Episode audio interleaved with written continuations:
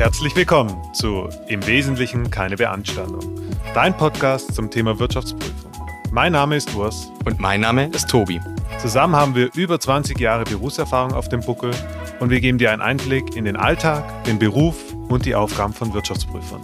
Ob du dich als Student für den Beruf interessierst oder ob du dich als Einsteiger besser für deine Arbeit vorbereiten willst. Bei uns bekommst du praxisnahe Do's and Don'ts für deine Zukunft. Hier bleibt keine Erbse ungezählt. Hi Urs. Hi Tobi. Urs, wir haben heute die zehnte Folge unseres Podcasts, also schon oh. mal ein kleines Jubiläum. Und passend zu diesem Jubiläum begeben wir uns auch direkt in die Champions League der Abschlussprüfung. Oh Gott. oh ja. Ja, da hast du nicht zu, zu wenig versprochen. Ja. Weil wir sprechen heute über die Konzernabschlussprüfung. Für das, dass wir eigentlich nur sechs Folgen machen wollten, Tobi, ähm, ist doch die 10 ein, ein, gutes Stück weiter darüber hinausgeschossen. Ja, und es liegt auch einfach daran, dass wir merken, es kommt ganz gut an, es macht Spaß und ja, wir freuen uns da auch immer über das Feedback der Zuhörer, die wir, das wir online bekommen. Ja, das stimmt. Und äh, das werden wir auch noch verarbeiten. Das heißt, mindestens drei Folgen werden noch kommen. Ja. ja, ähm, nicht selbst, zwingend selbstgewählte Themen, aber die werden wir auf jeden Fall noch besprechen. Okay, Tobi, sprechen wir heute mal über die Konzernabschlussprüfung und ähm, die Besonderheiten, die damit zusammenhängen. Also mal ganz einfach gesprochen, zu Beginn erstmal jedes, jede Konzernstruktur ist erstmal dazu verpflichtet, einen Konzern aufzustellen. Ja? Das heißt, wenn man ein Mutterunternehmen hat und ein Tochterunternehmen hat, ist man erstmal verpflichtet dazu, einen Konzern aufzustellen. Und dann gibt es eben diese besonderen Befreiungsmöglichkeiten eines Konzerns. Das sind Größenkriterien, die im Handelsrecht definiert sind. Werden wir jetzt nicht so genau darauf eingehen, beziehungsweise gar nicht. Ähm, aber im Grundsatz ist es so, erstmal muss jeder einen Konzern aufstellen, aber wenn man gewisse Größenkriterien nicht überschritten hat, dann kann man eben darauf verzichten. Ganz wichtiger Hinweis zu Beginn, weil es dann doch wieder Auswirkungen hat auf die Abschlussprüfung der Einzelabschlüsse. Solltet ihr feststellen, dass eine, ein Konzern, eine Konzernstruktur diese Größenkriterien überschreitet und kein Konzernabschluss aufstellt, ist es natürlich berichtspflichtig im Prüfungsbericht. Das heißt, ihr müsst auch immer ein bisschen so die Schwellenwerte im Blick behalten und es immer mal wieder überprüfen. Ja, und da auch direkt der Hinweis, seid euch da nicht so sicher, dass da wirklich immer jemand drüber nachgedacht hat. Hoffentlich hat jemand drüber nachgedacht. Aber gerade wenn es, ich sag mal, kleinere Unternehmen, kleinere Konzernstrukturen sind, äh, dann denkt da vielleicht auch im ersten Blick keiner dran. Vielleicht mit Glück der Steuerberater weist dann mal drauf hin.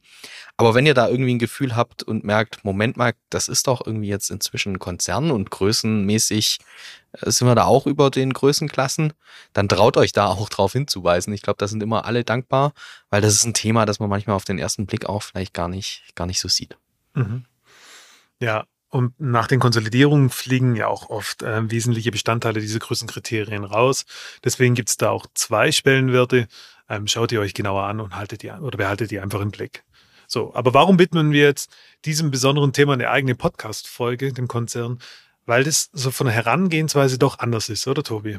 Ja, es ist äh, einfach nochmal andere Anforderungen. Man muss ein bisschen alles von oben betrachten beim Konzern, weil man ja, ich sag mal, dann einzelne Prüfungsteams äh, ja vor Ort sitzen hat, die dann die einzelnen Gesellschaften sich vielleicht angucken und dann kommt irgendwie am Ende alles zusammen und man muss den Überblick behalten und alles in einen großen Topf werfen, bis dann der Konzernabschluss am Ende rauskommt. Und das ist auch schön. Und das Schöne am Konzern, sagen wir mal vom Doing her, von der Prüfungstechnik, ist es wirklich eine reine Technik die man anwenden muss. Wenn man es einmal verstanden hat, wie die Dinge funktionieren, wie Konsolidierung funktionieren, wie ein Summenabschluss funktioniert, dann ist es egal, wie groß oder klein der Konzern ist, er funktioniert immer gleich und man kann ihn wirklich mit einfachen Handgriffen dann auch prüfen. Und ich habe vorhin in der Einleitung spaßeshalber von der Champions League gesprochen. Äh, ja, es ist natürlich alles kein Hexenwerk, aber dadurch, dass man es vielleicht auch in seinem Berufsleben dann nicht so oft macht mhm. und dann oft äh, ja meistens doch mit Einzelabschlüssen beschäftigt ist, ist es dann manchmal einfach ein bisschen ungewohnt, sich auch mit den Bilanzierungsthemen da auseinanderzusetzen, mit der Prüfungsmethodik.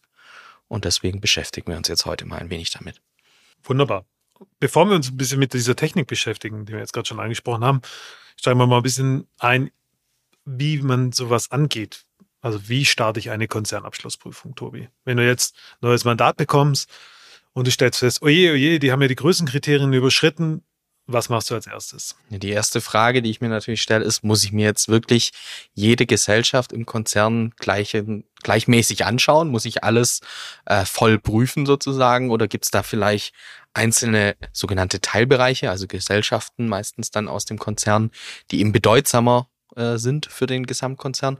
Oder gibt es da vielleicht auch kleinere Einheiten, ähm, die einfach gar nicht so viel beitragen, die gerade erst gegründet wurden, die vielleicht auch einfach nur eine Holding sind und ähnliches, die dann ähm, ja entsprechend auch gar nicht in dem Umfang vielleicht geprüft werden müssen. Und der erste Schritt ist natürlich, dass ich mir überlegen muss, wie bemesse ich jetzt eigentlich die Wesentlichkeit der einzelnen Gesellschaften im äh, Gesamtkonzern? Also welche Größe, äh, welche bilanzielle Größe ist eigentlich die entscheidende Größe, um zu sagen, diese Gesellschaft ist ein bedeutsamer Teilbereich für den Konzern und diese eben nicht. Und da stellen sich natürlich ganz klassische Fragen. Das können dann die, die, der Anteil an den Umsatzerlösen sein. Das kann auch der Teil äh, des Sachanlagevermögens sein, wenn es jetzt ein, äh, ein Konzern ist, der eben sehr viel äh, Sachanlagevermögen äh, hat. Es kann die Bilanzsumme sein, es kann auch das Jahresergebnis sein und der Beitrag. Also da muss man sich einfach ganz individuell pro Konzern überlegen, was ist eigentlich die Größe, die entscheidend ist für meinen Konzern. Und wichtig ist, das Ergebnis ist das gleiche wie bei den Einzelabschlüssen. Das heißt, auch hier gilt die hinreichende Prüfungssicherheit, ähm, die erreicht werden muss.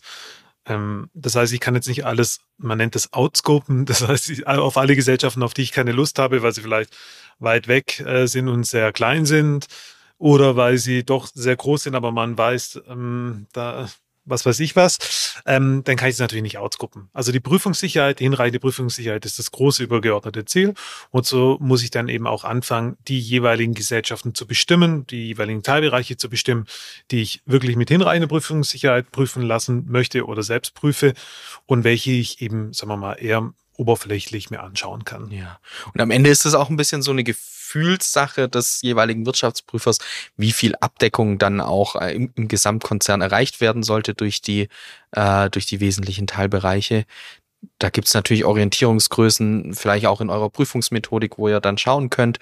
Aber letztendlich ist es auch einfach ein, eine Entscheidung des, des Wirtschaftsprüfers am Ende. Der muss es dann vertreten können, ja. Okay, Tobi, jetzt haben wir gescoped. Ja, also ja. wir wissen jetzt, die Gesellschaften prüfen wir voll, die folgenden Gesellschaften prüfen wir gar nicht. Was machen wir als nächstes? Ja, es gibt noch vielleicht einzelne Unterscheidungen, können wir ganz kurz mal noch drauf eingehen, ähm, was man da machen kann.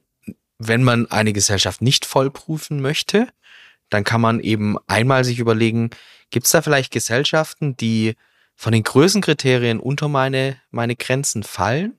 Aber vielleicht einzelne Bilanzpositionen haben, die dann doch so bedeutsam und wesentlich sind für den, für den Gesamtkonzern, dass ich mir dann eben diese eine Größe anschaue und die dann auch ähm, mit hinreichender Sicherheit prüfen lasse. Kann dann zum Beispiel vielleicht die Umsatzerlöse sein, die da äh, entsprechend sind, oder vielleicht auch äh, einfach, weil eine große Rückstellung äh, enthalten ist in dieser Gesellschaft, ein Garantierückstellung, oder was man sich da so, so denken kann. Und die wird dann als sogenannter spezifischer Scope eben äh, nur für diese Position ähm, entsprechend geprüft. Genau, das hatte ich auch schon tatsächlich mal. Ähm, da habe ich ein äh, Audit Instructions, kommen wir gleich drauf bekommen, also Anweisungen von meinem Konzernabschlussprüfer. Und zwar waren wir eine Handelsgesellschaft, die ausschließlich bei der Mutter bezogen hat. Und nach den Konsolidierungen, also ganzen Aufwands- und Ertragskonsolidierungen und Schuko, blieb bei meiner Handelsgesellschaft eigentlich gar nichts mehr übrig aus der Konzernsicht, sondern hat nur noch der Außenumsatz. Und dann hatten wir ein Specific Scope für die Umsatzerlöse und hier insbesondere auch wegen dem Risiko der Periodenabgrenzung. Und dann prüft man eben diesen Account entsprechenden Anweisungen und dann natürlich auch mit entsprechender Prüfungssicherheit. Das heißt, man holt sich ja klassischerweise die Designbestätigung ein, macht analytische Prüfungshandlung und so weiter. Da kann ich dann nicht einfach zurückschreiben, ja, es ist alles in Ordnung, sondern ich muss mich dann schon an die Anweisungen des Konzernabschlussprüfers auch halten. Genau, und das dritte ist dann noch, wenn ihr eine Gesellschaft habt, die eben den Größenkriterien äh, nicht entspricht, dass ihr sie als bedeutsamen Teilbereich identifiziert und es gibt jetzt auch nicht einzelne Accounts, die ihr als wesentlich erachtet, dann könnt ihr einen sogenannten Review Scope eben durchführen. Das bedeutet natürlich, dass ihr in diesem Teilbereich auch nicht hinreichende Prüfungssicherheit erlangt für diese äh, Einheit, sondern es ist dann weniger Prüfungssicherheit, die ihr dort bekommt, was aber im Gesamtbild eures Scopings dann in Ordnung ist nach Einschätzung des Wirtschaftsprüfers. Und was macht ihr da? Das ist letztendlich so ähnlich wie eine prüferische Durchsicht. Ihr erstellt einfach einen großen OAR, eine große äh, Overall Analytical Review und schaut euch an, welche Bilanz- und GNV-Positionen haben sich wesentlich im Vergleich zum Vorjahr verändert. Holt euch da dann Erklärungen und Nachweise ein. Überlegt euch vielleicht noch in einzelnen Accounts oder der Konzernprüfer gibt es euch vielleicht vor, dass ihr zum Beispiel vielleicht doch noch Bankbestätigungen wenigstens einholen sollt. Und dann ist das eigentlich auch schon die Prüfungssicherheit, die ihr erlangen wolltet. So, und dann fehlt noch eine Kategorie, die allerletzte und die, die schönste. die schönste für den Konzernabschlussprüfer, aber wer weiß, äh, die sogenannten Out-of-Scope-Gesellschaften, das sind wirklich die Gesellschaften, wo man mehr oder weniger nichts macht, beziehungsweise nichts ist nicht das richtige Wort. Äh, man guckt sich die auch analytisch an aus Sicht des Konzernteams, aber schaut von oben drauf, gab es da wesentliche Veränderungen? Ja, nein und ähm, macht es sehr oberflächlich. Aber man weist jetzt keine lokalen Abschlussprüfer vor Ort darauf hin, dass sie eben gewisse Prüfungshandlungen durchzuführen haben. Genau. Okay, so, jetzt haben wir also bestimmt, welche Gesellschaften wir uns anschauen wollen. Wir haben festgelegt, welchen Umfang wir anwenden wollen, Tobi.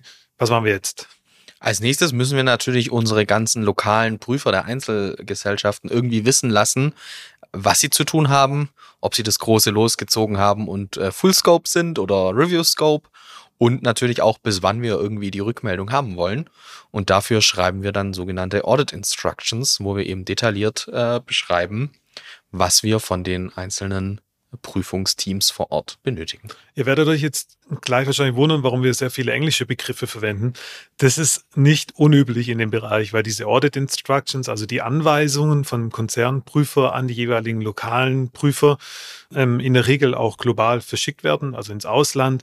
Die sind dann in aller Regel auch auf Englisch. Deswegen versuchen wir auch hier die englischen Begriffe zu verwenden, dass es dann auch zuordnen können.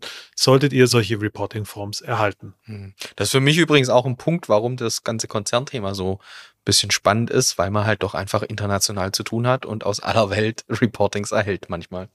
Ja, ist auch sehr interessant, wenn man mal vergleicht, wie die, die äh, Anforderungen daraus abweichen. Also wenn man jetzt ja. zum Beispiel von einer französischen Konzernprüfungsgesellschaft äh, Reportings bekommt oder dann eben von, von, einer chinesischen Konzernabschlussprüfer Reportings bekommt. Und da gibt's schon die eine oder anderen Abweichungen. es ist auch immer wieder sehr unterhaltsam, die durchzulesen tatsächlich. Ja, also auch was gibt's da für Unterscheidungen ähm, und worauf legen die Wert? Man kann da auch mhm. sehr viel daraus ablesen, was für eine Prüfungsstrategie verfolgen die denn überhaupt? Wo sehen die auch Risiken aus Sicht des Konzerns und Ganz spannend natürlich, wo sehen die Risiken aus Sicht des Konzerns und wie überschneiden die sich mit den eigenidentifizierten Risiken? Ja. Und bilde ich die auch analog ab? Und falls nein, sollte ich mir dringend Gedanken darüber machen, ob ich das ja. nicht auch tun sollte, weil spätestens, wenn ich den an den reporte, muss ich ihm ja etwas dazu schreiben, ja. Ähm, wenn ich das Risiko gar nicht so sehe, dann habe ich es auch schon mal so gemacht, dass ich den informiert habe oder mich mit dem auseinandergesetzt habe. Das heißt, ich habe mit denen mal telefoniert, wollte mal wissen, auf was sie genau raus wollten. Das war dann ein sprachliches Thema. Ähm, aber es ist schon sehr spannend, weil die haben ja doch nochmal andere Informationen aus Sicht des Konzerns. Ja. Das ist übrigens auch ein Punkt, wo ihr als junger Anfänger äh, ganz gut punkten könnt, wenn ihr Teil des äh, der Einzelabschlussprüfungsteams seid, das dann auch das Reporting macht und mal einen Blick in die Audit Instructions werft und dann mal abgleicht, welche Risiken da vorgegeben sind mit dem, was ihr in eurem Tool angelegt habt äh, und dann manchmal vielleicht feststellt, dass es da gar keine oder das was fehlt. Wenn ihr da die Hand hebt und sagt, Moment, da habe ich was identifiziert, ich glaube, da könnt ihr ganz gut punkten. Ja, also das ist wirklich sehr spannend. In der Regel sind diese Audit Instructions auch nach den ISA oder folgen den ISAs. Ähm, die werden ja jetzt dann auch für die Jahresabschlussprüfung für 2022 dann auch relevant. Ähm, zumindest mal weitestgehend gibt ihr noch diese KMUs. Da könnten wir ja eigentlich auch mal eine Folge drüber machen, Definitiv, Tobi. ja. Das wäre auch ganz spannendes Thema. Aber man erkennt dann auch daran, wenn man die Audit Instructions durchliest, dass sie nicht anders sind, so wie man eigentlich auch tagtäglich prüft. Ja, es gibt halt gewisse Anforderungen, die muss man einhalten und, ähm, und es gibt gewisse Prüfungsmethoden, die muss man auch einhalten. Aber im Großen und Ganzen ist die Überdeckung schon oder Überschneidung schon sehr, sehr, sehr groß, wenn es überhaupt noch Abweichungen gibt. Gut, dann fliegen wir doch mal ganz kurz äh, durch einen wesentlichen Bestandteil der Audit Instructions, denn darin wird auch immer natürlich angefordert, dass die einzelnen Prüfungsteams sogenannte Group Reportings abzugeben haben. Das heißt, sie müssen meistens dann in standardisierten Formularen zu verschiedenen Themen Rückmeldungen an das Konzernprüfungsteam geben Und äh, da gibt's eigentlich äh, so ein paar Reportings, die sehr verbreitet sind, die üblich sind, auch wenn im Einzelfall natürlich äh, davon äh, manchmal auch was ab, abweichen kann. Aber äh, Urs, welche kennst du da? Welche sind die ersten, die man eigentlich klassischerweise immer abgeben muss? Das war jetzt gemeint, das hat mir der Tobi jetzt absichtlich zugeschaut, weil äh, das erste Reporting ist wirklich schwierig auszusprechen, und zwar das Acknowledgement of Receipt, also quasi die Bestätigung, dass ich die Audit Instructions erhalten habe. Ja. Die ist inhaltlich sehr überschaubar. Da gebe ich einfach nur, da muss ich zurückmelden, ja, ich habe die Audit Instructions erhalten, ich habe sie gelesen und ich habe sie verstanden und berücksichtige das in meiner Jahresabschlussprüfungen. Das war es eigentlich auch. Ja, mehr steht da gar nicht drin. Oft ist auch noch so ein bisschen, ja, wobei die stehen manchmal auch im nächsten drin vielleicht, aber die Kontaktdaten muss man manchmal noch angeben, damit ja. man erreichbar ist. Ja. Genau. Genau. So, dann das zweite Fall, ähm, Independence. Ähm, muss man bestätigen, dass man eben die Unabhängigkeitserfordernisse oder Anforderungen einhält und eingehalten hat und dass man unabhängig ist. Das ist ein relativer No-Brainer. Ich denke, das ist auch ja. kein Problem für alle. Wobei ich da auch schon den Fall hatte, jetzt aus Konzernprüfungssicht, wenn da dann die Rückmeldung irgendwo von ausländischen Prüfern kommt, die dann plötzlich äh, interessante Kommentare, also meistens einfach nur anzukreuzen, ja, ich erfülle diese Bedingungen und manchmal kommen da einfach dann ganz witzige, was heißt witzige, aber interessante Kommentare drunter, wo man sich dann nicht so ganz sicher ist, was damit gemeint ist. Also da muss man aufpassen. Äh, auch wenn es ein einfaches Reporting ist aus Konzernsicht, äh, schaut da drauf, ob das auch wirklich richtig ausgefüllt ist. Ja, das, das stimmt. Tatsächlich hatte auch mal eins, das hatte ich zurückbekommen. Man muss dazu wissen, dass die Unabhängigkeitsanforderungen in den Ländern sich unterscheiden hm. oder zwischen den Ländern. Das heißt, ein, ein Prüfer in was weiß ich, in Italien darf andere Leistungen erbringen jetzt als ein jemanden in Peru oder in Argentinien. Ähm, und da muss man eben darauf achten, dass die Unabhängigkeitserfordernisse, so wie ich sie brauche als Konzernabschlussprüfer, eingehalten werden. Und da stehen manchmal wirklich interessante Dinge drin. Und lieber einmal zu früh oder ja. einmal zu schnell und einmal zu viel nachfragen, gerade bei den lokalen Prüfern als einmal zu wenig. Oft sind es auch sprachliche Barrieren. Mhm. So, das nächste Reporting-File, Tobi, das ist sicherlich ein interessantes Reporting-File. Hat es da mal eine schöne Geschichte dazu? Zum Early Warning? Ja. Hatte ich da eine schöne Geschichte dazu? Ich glaube, ich erinnere mich, weiß ich gerade nicht so nee. ganz. Nein. Also ich kann mich noch an eins erinnern, wo wir zusammen ähm, auch mal unterwegs waren. Da gab es dann wirklich äh, auch Early Warnings im Hinblick auf Liquiditätsstatus, ah. ja, mhm. oder auch neu auftretende Rückstellungssachverhalte, ja, also wenn da mal was hochpoppt, ähm, kriegt man Early Warnings zugeschickt, dann muss man sich das anschauen. Early Warnings heißt nichts anderes, wie dass die lokalen Prüfer mal die Hand heben und sagen, Vorsicht, Vorsicht, Vorsicht. Ähm, hier ist ein Sondersachverhalt, den, der ist ganz außergewöhnlich von der Höhe und auch von einfach von der Eintrittswahrscheinlichkeit her. Ähm, ich berichte mal darüber. Das solltet ihr in eurem Konzernabschluss entsprechend berücksichtigen und auch mal bei der Konzernabschlussleitung sozusagen mhm. mal ähm, besprechen. Und ich glaube, da darf man als Konzernabschlussprüfer fast ein bisschen froh sein, wenn man die bekommt, weil wenn die nicht kommen, dann äh, ja, kommen die Themen am Ende im Schlussreporting auf und dann ist es oft zu spät. Also manchmal muss man fast froh sein, wenn man dann doch noch Early Warnings bekommt. ja, das geht oft unter dieses Early Warning Template, ähm, ist aber ein sehr wichtiges Template. Also bitte füllt es auch dann aus. Aber stellt euch darauf ein, wenn ihr das ausfüllen solltet und wegschickt, dass auf jeden Fall eine Rückfrage kommt. Ja. ihr solltet noch gewappnet sein, nicht überrascht sein, wenn plötzlich jemand anruft. So, als nächstes gibt es dann noch das ASM und das SRM, das ASM, das Audit Strategy Memorandum. Da schreibt man nochmal als lokaler Prüfer auf, ähm, wie man die Prüfungsstrategie festgelegt hat, wo legt der jeweilige Prüfer die Schwerpunkte und wie bildet er aber auch die Anfordernisse des Konzernabschlussprüfers entsprechend ab. Und das SRM, das, äh, das Strategy Review Memorandum, Memorandum, man merkt schon, man, man arbeitet so viel mit den Abkürzungen.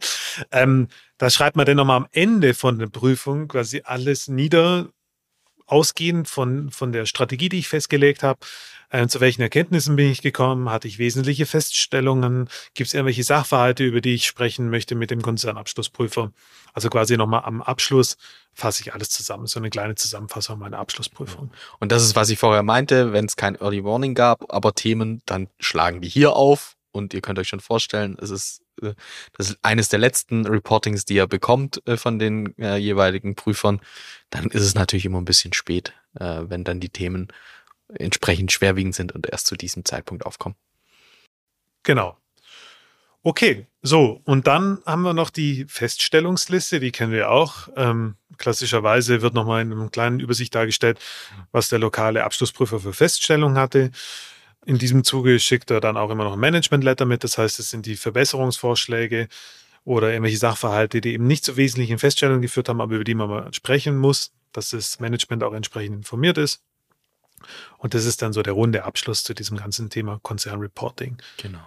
Was natürlich auch immer noch dazugehört, ist dann das Reporting Package selbst. Mhm. Das ist äh, ja letztendlich der, der Jahresabschluss äh, der jeweiligen Einheit. Die können ganz unterschiedlich aussehen. Das kann von, ich sag mal, einem zweiseitigen Dokument mit Bilanz und G&V bis hin zu einem riesigen Reporting Package mit Statistiken, äh, irgendwelchen Controlling Reports, die noch dabei sind, alles sein. Also von einem zwei, äh, äh zweiseitigen Dokument bis zu einem hundertseitigen Dokument ist da relativ viel denkbar, je ja. nach Konzern. Ist auch total spannend, diese Reporting, ähm, diese ganzen ähm, ja, Reportings, die, das Zahlenwerk sieht bei jedem Mandanten anders aus. Ja, bei manchen sind es Excel-Files, manche haben aber auch spezielle Reporting-Tools, also die Daten eintragen, dann kriegt man ein PDF ausgedruckt. Also es sieht bei jedem ein bisschen anders aus, aber der Inhalt sollte nahezu identisch sein, weil dieses Reporting-Package nicht nur Bilanz und G&V enthält, sondern halt auch Anhangangaben, ja, genau. die man eben braucht für den Konzernabschluss. Genau. Und dann noch zu guter Letzt das Thema Subsequent Events. Wir haben ja schon mal darüber gesprochen für den Einzelabschluss. Das gibt es natürlich auch von den Konzernen. Ganz wichtig, ähm, wenn man ein lokaler Prüfer ist ähm, und man muss reporten, dann hat man logischerweise auch zwei Subsequent Event Data. So, und einmal das Testatsdatum, wenn wir es kennengelernt haben in einer Podcast-Folge, die wir vor zwei Wochen, glaube ich, aufgenommen haben oder vor vier Wochen. Ähm, und dann natürlich das Datum, das Testatsdatum des Konzerns. So, genau. Und zu guter Letzt natürlich noch die Vollständigkeitserklärung, die ja. man auch braucht für den Konzernabschluss. Auch hier gibt es dann zwei, Einzelabschluss und Konzern. Okay, so, das war so ein bisschen das ganze Thema Reporting Files. Was gibt's da? Ähm, was steht da drin? Was muss man damit machen? Ja, Tobi, jetzt, bevor wir ins Doing gehen, neben diesem Reporting, was kann man denn noch so machen oder was kennt man denn noch so aus genau. der Praxis? Also da beginnt dann auch wieder die Entscheidung des jeweiligen äh, verantwortlichen Wirtschaftsprüfers, ob er eben, ich sag mal, schlussfolgernd aus den Reportings oder vielleicht auch schon aus seiner Wesentlichkeitsbeurteilung im Scoping ganz am Anfang eben noch weitere Prüfungshandlungen für notwendig erachtet. Und da kann man eine relativ weite äh, Range sich, äh, sich überlegen, was man so tun kann. Im Extremfall kann man sich überlegen, ob man mal, oder was heißt im Extremfall, einfach ist es bei wesentlichen Einheiten durchaus auch denkbar, dann vor Ort mal zu gehen, äh, sich einerseits natürlich anzugucken, äh, wie sieht denn äh, die Gesellschaft vor Ort aus, also die Produktionshalle, sich einfach mal das Unternehmen vor Ort dann anzuschauen. Und wenn die Prüfer dann zu dem Zeitpunkt da vielleicht auch schon prüfen oder ihr Büro in der Nähe haben, dann kann man da auch mal die Arbeitspapiere der Prüfung einfach durchsehen und einsehen, was entsprechend geprüft wurde. Äh, genauso kann man natürlich äh, auch einfach mal mit dem jeweiligen Prüfer telefonieren, durchsprechen, wenn es irgendwelche Feststellungen gab. Ähm, und ja, einfach mal äh, sich anhören, wie die Prüfung vor Ort abgelaufen ist. Und was auch durchaus üblich sein kann, äh, ist, wenn es vor Ort dann zu den Einzelgesellschaften die Schlussbesprechungen äh, gibt, dass man sich da einfach dazu schält, um einfach auch zu hören, ähm, ja, was die Ergebnisse der, der Prüfung waren und welche Themen so besprochen wurden. Und das Ganze ist einfach erforderlich, äh, da die Prüfungsstandards hier einfach vorsehen, dass der Konzernabschlussprüfer sich auch bei den Einzelgesellschaften vor Ort, zumindest bei den wesentlichen Teilbereichen, in einem gewissen Maß einbringen muss und es nicht nur reicht, dass er sich rein auf das Reporting in jedem Fall verlassen kann. Gut, dann, Tobi, machen wir jetzt mal wieder unser Fallbeispiel. äh, jetzt beginnen wir mal damit, was ein junger Assistent oder so ein Berufseinsteiger alles so macht in, in, mhm. im Rahmen einer Konzernabschlussprüfung. Jetzt stell dir vor, ich bin der Manager, komme zu dir, bin total gestresst, habe wenig Zeit und sage, Tobi, äh, du hast doch den Einzelabschluss geprüft, der Mutter. Ähm, wir müssen übrigens einen Konzern prüfen, fang mal bitte damit an. Mhm. Ähm, ich komme morgen nochmal. Mit was startest du? Ich hoffe, es gibt die Audit Instructions in dem Beispiel schon, sonst muss ich die jetzt ja, noch Die habe ich schreiben. natürlich auch losgeschickt, obwohl ich wahnsinnig gestresst war. Ich habe es natürlich auch schön vorgerollt, das heißt nochmal geupdatet, es sind keine alten Zahlen Sehr drin. gut, sehr gut. Und die ging auch per E-Mail raus, hoffentlich. Genau, die kamen auch schon zurück. Okay. So, ich habe die alle, zumindest die, die zurückkamen, habe ich mal alle auf unseren gemeinsamen Ja. Ordner, habe ich sie dort reingespeichert, Laufwerk. So, Komplett fiktives Beispiel. natürlich. Nein. ähm, genau. Ich würde mir erstmal. Tobi will damit andeuten, dass ich manchmal ein bisschen chaotisch bin. Das gehört dazu.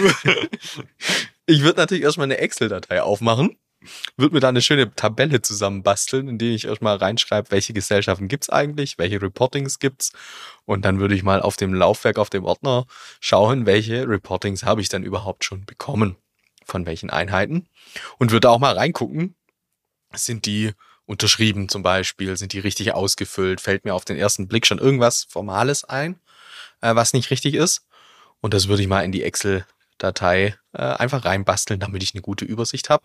Denn gerade wenn das wirklich internationale große Konzerne sind, ja, dann ist es einfach schwierig, da den, den Überblick zu behalten. Und da hilft natürlich so eine Übersicht, ähm, so eine Statusdatei un, un, ungemein. Und dann würde ich für die, wo ich noch nichts bekommen habe, natürlich entsprechende Reminder vorbereiten, meistens dann per E-Mail. Deswegen ist es umso wichtiger, dass man äh, spätestens mit dem ersten Reporting schon mal die Kontaktdaten erhalten hat. Und man Mhm. braucht es ja auch, um die Audit Instructions irgendwie versenden zu können. Und wird mich eben an die lokalen Prüfer wenden mit der Bitte, hey, folgende Reportings sind überfällig. Ähm, ihr habt doch die Zeitschiene gesehen in den Audit Instructions. Jetzt schickt bitte mal noch die fehlenden Unterlagen durch. Mhm. Wenn ihr nicht so regelmäßig mit den jeweiligen lokalen Prüfern im Austausch steht, ist es manchmal auch gar nicht so schlecht, bevor man die Audit Instructions verschickt, mal mit dem kurz Kontakt aufzunehmen und zu fragen, ob er noch verantwortlich ist. Ja. Es kann doch immer mal wieder sein, dass sich eben Zuständigkeiten verschieben und äh, neu geordnet werden und dass dann eben nicht die falschen Personen die Audit Instructions bekommen. Die landen dann irgendwo ganz weit hinten im Postfach oder irgendwo im Papierkorb und man wartet dann sehnsüchtig auf die Reporting Files und dann kommt nachher Stress auf. Deswegen lieber frühzeitig schon mal Kontakt aufnehmen oder rechtzeitig das Acknowledgement of Receipt überprüfen, ob es ähm, entsprechend zurückgekommen ist. Genau. Ja, und dann geht's natürlich in die inhaltliche Prüfung. Das heißt, ich muss jetzt Reporting für Reporting durchackern und schauen, ähm, wurden irgendwelche Anmerkungen ergänzt, äh, wurden die äh, inhaltlich wie erwartet ausgefüllt? Gibt's im Early Warning irgendwelche Themen, die ich jetzt unbedingt schon besprechen sollte, die ich adressieren sollte, eben an meinen Teamleiter, an den Wirtschaftsprüfer? Ich glaube, dann ist das Early Warning auch wirklich zu spät. Dann ist es wirklich zu spät. Dann ist ja. ein Late Warning. dann ist ein Late Warning. Deswegen, äh, ja, genau. Aber auch natürlich dann am Ende das ASM und das SRM durchschauen, wurden insbesondere auch die Risiken, die vorgegeben wurden durch den Konzern, adressiert und beantwortet. Genau.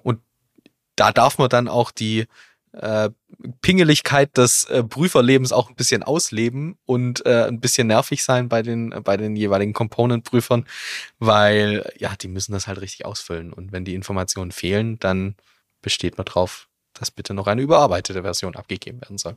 Und das ist wirklich sehr wichtig, ja, weil man muss sich auch auf die Unterlagen verlassen können. Und Tobi hat es vorhin schon mal gesagt, was man neben dem Reportings noch machen kann. Man kann auch mal in die Arbeitspapiere dort reinschauen. Und die Erfahrung zeigt halt immer, es sind ähnliche Pappenheimer, die entweder die letztjährigen Dokumente verwenden oder irgendwie neue Dokumente erstellen oder auch, und das ist auch wirklich sehr wichtig, Teile einfach rauslöschen aus Oh ja. den Vorlagen. Ja, man verschickt es ja in der Regel als Word. Dann, dann nehmen die einfach Zwischensätze raus oder Abschnitte raus, wo sie sagen, dar- darüber wollen sie gar nichts sagen. Hat ja auch mal den, das Beispiel, dass sie bestätigen, das war ein handelsrechtlicher Konzern, ähm, dass es eben den handelsrechtlichen Vorschriften entspricht. Dann haben die das einfach rausgelöscht auf die Frage, ja, warum? Dann kam zurück, ja, wir sind uns auch nicht so ganz sicher, wie man das Handelsrecht prüft. Das geht natürlich nicht, dann muss man da auch die entsprechende Zuständigkeit finden bei denen. Da hat es dann nochmal überarbeitet und dann ging das schon. Aber das ist halt sehr wichtig. Nicht, dass sie irgendwas bestätigen, sondern ihr müsst am Ende sagen, das ist mit hinreichender Prüfungssicherheit ähm, richtig und entsprechenden handelsrechtlichen Vorschriften auch aufgestellt worden. Und da zählt jeder Einzelabschluss dazu. Und das zeigt, dass das eigentlich eine sehr verantwortungsvolle Aufgabe ist, die man da hat. Man hat manchmal dann ein bisschen den Eindruck, äh, und es machen ja zugegebenermaßen, wie gesagt, meistens die, die Berufseinsteiger erstmal im ersten Schritt da den Überblick zu gewinnen. Aber ihr seht schon, es ist wirklich eine verantwortungsvolle Aufgabe, da alle Reportings durchzuschauen und zu schauen, ob es da irgendwelche wichtigen Themen gibt, die aufgekommen sind. Ja. Und ich würde sagen, aus Sicht eines Berufseinsteigers im Rahmen einer Konzernabschlussprüfung wahrscheinlich so 50 Prozent der Tätigkeit, die er wirklich produktiv Ja. mitarbeiten kann im Konzern. Ähm, die restliche Arbeit, 30 Prozent, bezieht sich auf den Summenabschluss. Ja, das ist so der nächste Schritt. Tobi, jetzt stell dir vor, ich komme jetzt am nächsten Tag, du hast das Reporting alles überprüft, es ist alles da. Wir haben auch alle Reporting-Packages bekommen. Ist auch zum ersten Mal, dass alles da ist, aber ja. Ja, das ist ja ein fiktives Beispiel. ähm, alles da. Wir haben den Summenabschluss vom Mandanten rechtzeitig bekommen. Ähm, und jetzt sage ich dir, okay, Tobi, let's go. Jetzt, machen, jetzt prüfen wir den Konzern. ja. Mit was beginnt man dann? Dann nehme ich mir also den, wie, wie du erwähnt hast, den Summenabschluss Mhm. und prüfe Was natürlich. ist denn der Summenabschluss? Der Summenabschluss ist erstmal die Summe aller Einzelabschlüsse. Genau. Deswegen heißt er Summenabschluss. Und dazu brauche ich dann meistens äh, einfach mal eine, ja, eine Ex- Excel-Datei wird das in den meisten Fällen sein, wo dann die Einzelbilanzen und Einzelabschlüsse eben der, der jeweiligen Einheit aufgelistet sind und dann am Ende zusammen addiert werden. Und ich gehe jetzt natürlich her, nehme die Reporting Packages, die wir erhalten haben, und gleiche ab, dass die Daten, die dort durch den jeweiligen Prüfer bestätigt wurden, auch so in, in das Reporting-Tool oder in das Konzerntool eingeflossen sind. Und dann eben muss ich ganz, ganz schlicht nachrechnen, dass die Summe korrekt gebildet wurde. Über alle Einheiten hinweg. Und das ist wirklich sehr wichtig. Ja, Mhm. vergesst das nicht. Und bitte stimmt nicht ab den Abschluss des Mandanten mit dem Summenabschluss. Dass das übereinstimmt, davon ist schon auszugehen, sondern Ja. es geht um eine Konzernabschlussprüfung und ihr verlasst euch ja auf die Ergebnisse eurer jeweiligen lokalen Prüfer. Das heißt, auch wenn er sagt, diese Zahlen sind in Ordnung oder sie müssen geändert werden wie folgt, dann muss sich das natürlich im Summenabschluss auch widerspiegeln. Es ist auch nicht ganz untypisch, dass es mal passiert, dass man lokale Anpassungen, also Feststellungen, die man identifiziert hat, der lokale Abschlussprüfer, ähm, nicht in den Summenabschluss durchgezogen werden, weil sich vielleicht das System schon die Seiten zu früh gezogen hatte in, in das jeweilige Konsolidierungstool um, zur Erstellung des Summenabschlusses. Oder weil vielleicht die schon manuell eingetragen waren oder weil vielleicht auch manuelle Fehler drin sind. Deswegen ist es wirklich sehr wichtig, nehmt das Reporting Package von eurem Prüfer als Basis zur Abstimmung des Summenabschlusses beim Mandanten. Und lasst euch da vom lokalen Prüfer auch nicht abwimmeln. Das kommt auch oft genug vor, dass der dann sagt, ja, das Package bekommt ihr vom Mandanten direkt. Äh, da, da muss ich euch jetzt nichts schicken. Nein, das, das ist nicht das, was euch interessiert. Denn ihr wollt nicht, ihr wollt nicht äh, die gleiche Excel mit der gleichen Excel abstimmen, sondern ihr wollt die geprüfte und unterschriebene Version des Prüfers mit der des Mandanten abstimmen. Ja. Und jetzt äh, noch eine kleine Story aus unserer Vergangenheit. Ähm, früher musste man die auch stempeln. Weißt du das noch, Tobi? Ja. Und da gab es dann immer einen Stempel im Sekretariat, da musste man dann vorbeilaufen, weil äh, dass, dass die eben nicht abhanden kommen, die Stempel. Da gab es immer genau eins. Da musste man dieses Package ausdrucken. Ist man ins Sekretariat gestiefelt und hat dann jede Seite einzeln durchgestempelt und hat dann jede Seite einzeln unterschrieben. Mhm. So war das früher. Stempel ist aber auch schön. Das ist irgendwie ein Gefühl, jetzt ist es vorbei. ja, da treffen dann auch wieder alle Vorurteile zu. Auf den so, was kann es denn da für Probleme geben im Summenabschluss? Also häufig ähm, sind es Fehler in der Abstimmung. Ja, das, was wir schon mal gesagt haben. Das heißt, das Reporting Package, was uns der lokale Prüfer zugeschickt hat, passt nicht zum Summenabschluss des Mandanten, weil eben Nachbuchungen nicht durchgezogen wurden, weil es manuell eingepflegt wurden, die Zahlen, und es gab Übertragungsfehler oder eben zeitliche Versätze. Das ist nicht unüblich, darum achtet darauf, dass es eben vollständig abstimmbar ist. Ein zweites Problem sind die Fremdwährungen. Ja, das ist je nachdem, wie der Mandant den Summenabschluss abzieht, kann es sein, dass er die Summenabschlüsse in der lokalen Währung abzieht. Ja, und euch zur Verfügung stellt in Excel. Das seht ihr dann in dem Excel in der Regel nicht. Ja, sondern euch fällt halt auf, dass da keine einzige Zahl stimmt bei gewissen Gesellschaften. Oft sind es dann die Gesellschaften, die in Fremdwährung notieren. Ähm, darum auch darauf achten, dass es eben die entsprechende Währung ist, dass ihr sie dann zum jeweiligen lokalen Reporting Package abstimmen könnt. Und was auch nicht äh, unüblich ist, ist, wenn ihr eine Quotenkonsolidierung habt, wir gehen jetzt nicht genau darauf ein, aber falls euch das irgendwie mal auf der Prüfung begegnet und der Mandant pflegt trotzdem die Seiten äh, in 100% Werten ein, auch das ist normal, ja, und er stellt euch eben nicht die Quote zur Verfügung, oder er stellt euch dann die Quote zur Verfügung und nicht die 100% Seiten und der lokale Prüfer bestätigt euch aber die, die vollständigen Seiten logischerweise, weil die prüft er auch, dann passen die auch nicht zueinander, was auch logisch ist. Da braucht man dann entsprechende Überleitungsdateien, die stehen dann auch zur Verfügung. In der Regel haben das die Konsolidierungssoftware dann auch als gesonderte Exports schon vorgesehen. Hm. Also ich glaube, das ist auch wirklich oft eine Fehlerquelle. Ähm, wenn man so versucht, Zahlen abzustimmen und die stimmen überhaupt nicht, dann sollte man sich die Konzernstruktur nochmal angucken, mit dem Team durchsprechen, ob da nicht der Fehler liegt, dass man einfach, ja, dass es keine klassische Vollkonsolidierung in dem Moment einfach ist. Das ist wirklich wichtig. Also wenn gar keine Zahl stimmt, dann ist irgendwas komisch. Ja. Dann ist irgendwo der, entweder, ich glaube zu 95 Prozent sind es dann die Fremdwährungen. Das kann ja auch sein. also achtet da drauf, lasst euch da nicht irritieren und gerne mal nachfragen und das Konzernorganigramm nochmal überprüfen.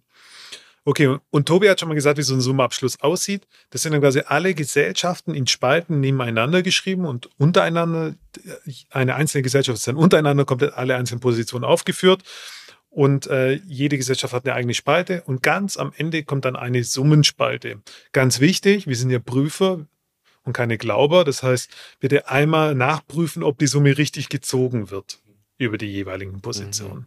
Und ich meine, auch da ist das Risiko, oft kommen die äh, Konzernabschlüsse natürlich aus einem entsprechenden Konsolidierungs- Tool, aus einer entsprechenden Software, die dann hoffentlich auch richtig rechnet. Trotzdem muss man es überprüfen.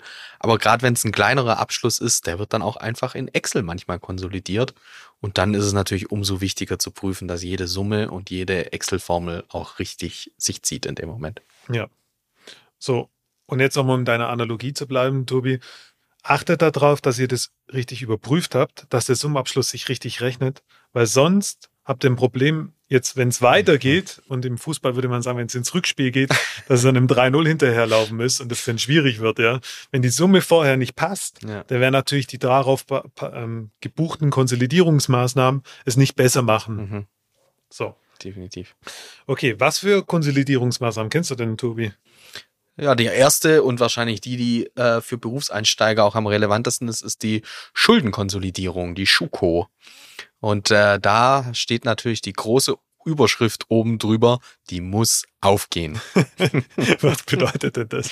Das heißt letztendlich, es geht darum, dass äh, alle ähm, ja innerhalb des Konzerns vorhandenen Schulden, Darlehen und ähnliches gegeneinander äh, rauskonsolidiert werden muss. Und das heißt, wenn das Positionen sind, die die eine Gesellschaft gegen die andere hat in der Bilanz, dann ist natürlich im Konzern das nicht anzugeben. Dann der Konzern ist als fiktives Unternehmen als eine Einheit wieder zu betrachten. Und damit kann es natürlich nicht sein, dass äh, zwei Unternehmen außer, innerhalb des Konzerns gegenseitig äh, ja, bilanzielle Geschäfte eben abgeschlossen haben. Ja. Und daran erkennt man dann auch ziemlich schnell, ob die sogenannte Intercompany-Abstimmung mhm. ordnungsgemäß durchgeführt wurde, ja, ob ihr auch richtig geprüft habt. Also wenn ihr mal an den Verbundbereich denkt, da verlasst ihr euch ja auch auf die Saldenbestätigungen der jeweiligen verbundenen Unternehmen, ähm, ob das auch richtig nachgezogen wurde und nachgebucht wurde, weil wenn hier Forderungen ausgewiesen werden, die eine andere Gesellschaft nicht als Verbindlichkeit ausweist, dann geht die Schuko nicht auf, also die Schuldenkonsolidierung, und dann kriegt ihr aus Konzernsicht ein kleines Problemchen. Ja. Das kriegt man auch wieder geheilt. Ähm, aber das ist unter diesem großen Titel, es muss aufgehen, ähm, wirklich schön zusammenzufassen. Genauso wie die Auftragsaufwands- und Ertragskonsolidierung genau. auch, das muss man richtig aussprechen können.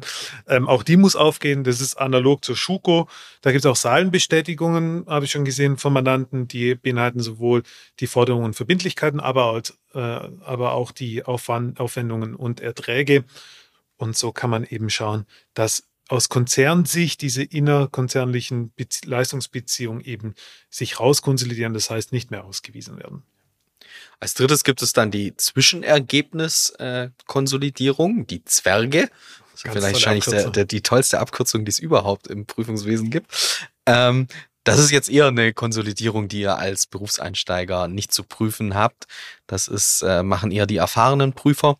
Da geht's aber auch wieder um den, äh, den Grundgedanken, ihr habt plötzlich ein fiktives Unternehmen und wenn da irgendwelche Ergebnisse zwischen den einzelnen Gesellschaften innerhalb des Konzerns eben erzielt wurden, durch entsprechende Leistungsbeziehungen, die vorhanden sind, dann müssen diese Zwischengewinne natürlich auch eliminiert werden. Ganz typisch innerkonzernliche Verkäufe von Anlagen, ja. technische Anlagen, Maschinen. Ja, also wenn, wenn ihr eine Gesellschaft habt, die produziert quasi Anlagen und die vertreibt sie dann an die jeweiligen Produktionsstandorte weltweit, dann habt ihr da immer Zwischenergebnisse drin.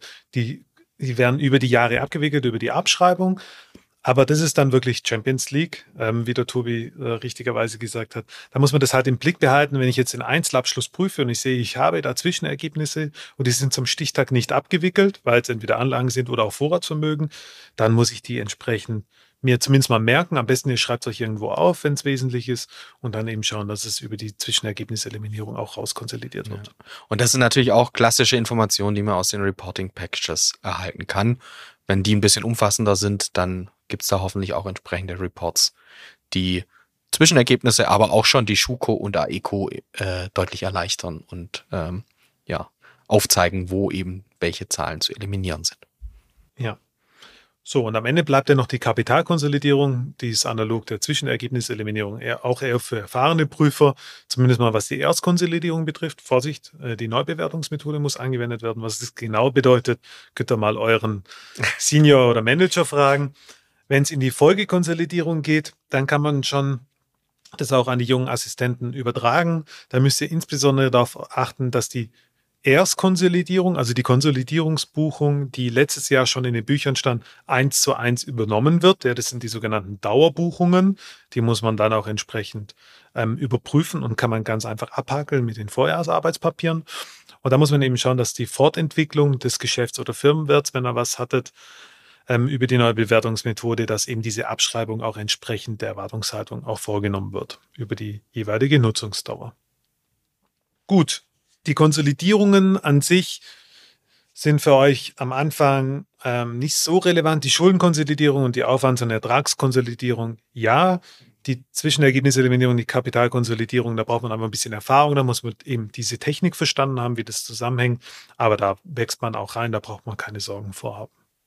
Und dann, wir hatten es vorhin schon angedeutet, das allerletzte Reporting, das man dann noch immer von den Component-Teams bekommt, sind eben die Subsequent Events, also die Ereignisse nach dem Stichtag, die man dann einerseits eben ja für die einzelnen Gesellschaften wahrscheinlich schon durchgeführt hat, als die Einzelabschlüsse testiert wurden, aber eben zum Konzerntestatsdatum muss man die Abfrage nochmal durchführen aus Konzernsicht, sowohl aus äh, Sicht der einzelnen äh, Gesellschaften, dass man da nochmal die Reportings einholt und dann eben im Rahmen des Konzerns zusammenführt und auch hier nochmal abfragt, ob es eben Ergebnisse aus Konzernsicht, Ereignisse aus Konzernsicht gab, die sich noch auf den Jahresabschluss auswirken.